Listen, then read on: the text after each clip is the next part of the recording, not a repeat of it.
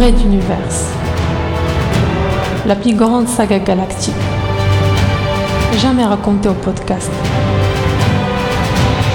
Chapitre 7. L'agent 12. Seconde partie. Benkana, la grande héroïne de la révolution Castix, apprend que l'agent 12, un redoutable tueur de l'ancienne royauté, se trouve à bord de son transporteur. Il s'agit d'Adenor Kerishi, la petite amie du lieutenant Philgood, qui a disparu peu après avoir été reconnue par la commandant.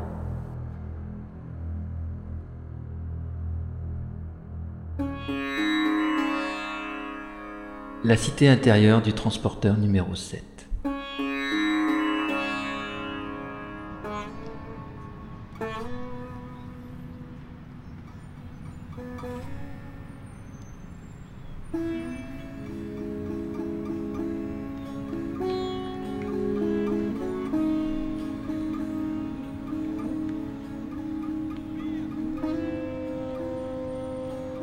Dans chaque vaisseau géant de l'Exode, on trouvait une cité intérieure, bâtie, quelque peu bricolée en fait, dans les immenses espaces au cœur du vaisseau réservés originalement aux matières premières.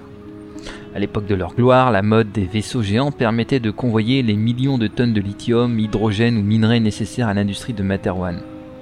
Mais l'avènement des stations de raffinage sur les lieux mêmes d'extraction et la multiplication de la piraterie y mirent fin. Lorsque le Conseil de la Révolution accepta officiellement le principe de l'Exode, quelques ingénieurs futés proposèrent le recyclage de ces vieux engins en cités interstellaires nomades. On récupéra des millions de containers de tailles diverses en plus ou moins bon état qu'on empila sous l'égide d'un pseudo-plan d'urbanisme comprenant passages, passerelles, ruelles et avenues, mais également commerces, restaurants et postes de police.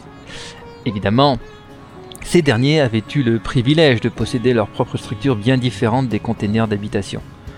Le résultat final permit, certes, loger plus de 450 000 personnes en sus des quartiers d'équipage, mais donna également un aspect de zone usée, métallique et claustrophobe, véritable fourmilière labyrinthe qui tournerait rapidement au coupe-gorge sur une planète comme Materwan. Au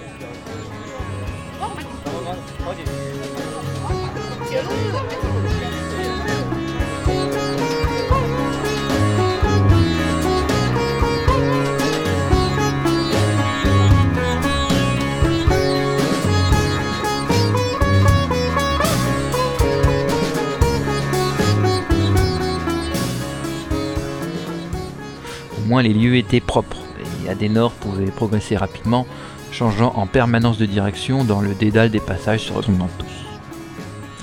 La grande Texosane blonde était désormais brune avec des lunettes, la peau de son visage un peu tannée comme sous les tropiques de Materwan. Elle avait perdu quelques centimètres de taille en marchant pieds nus, les jambes un peu arquées sous une épaisse jupe de coton. Un linge serré autour de sa poitrine et un épais pull peaufinaient la métamorphose.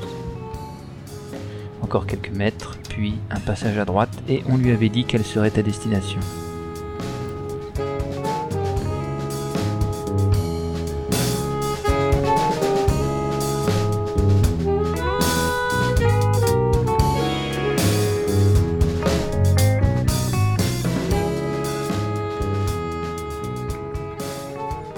La cité intérieure s'étendait sur une superficie de presque un kilomètre carré. Et si officiellement les containers d'habitation avaient été distribués aléatoirement, les communautés s'étaient reformées progressivement au cours des longs mois de voyage à force d'échanges ou de troc de lieux d'habitation.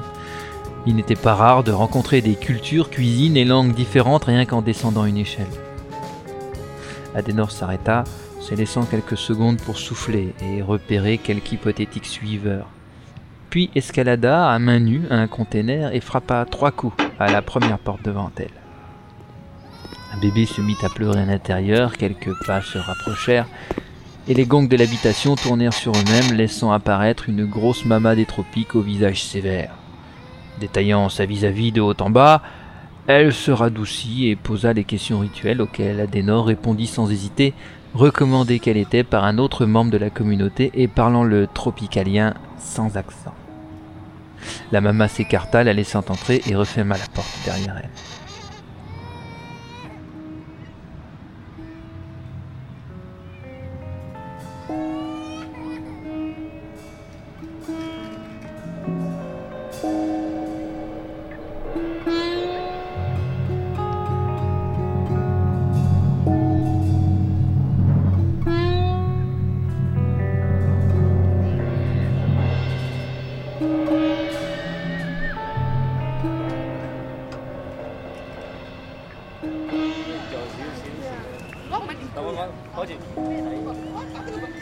Bonjour, connaissez-vous cette personne? Signe négatif de la tête avec un bredouillement incompréhensible.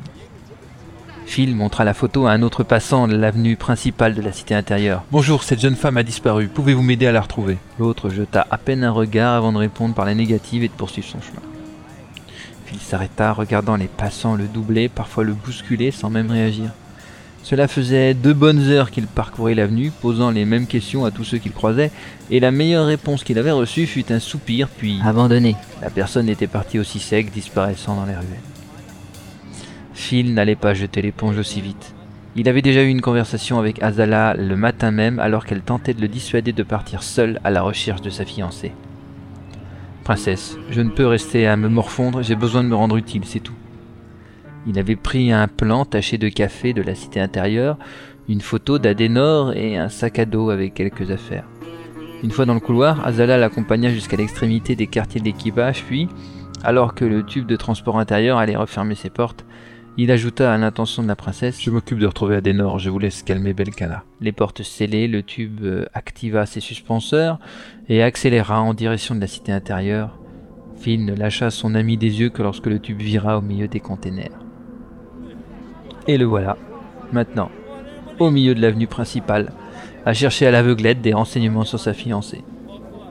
Avisant un recoin, il s'assit et mâcha un sandwich, tenant toujours dans la main la photo de la femme qu'il aimait, quoi qu'elle ait pu faire.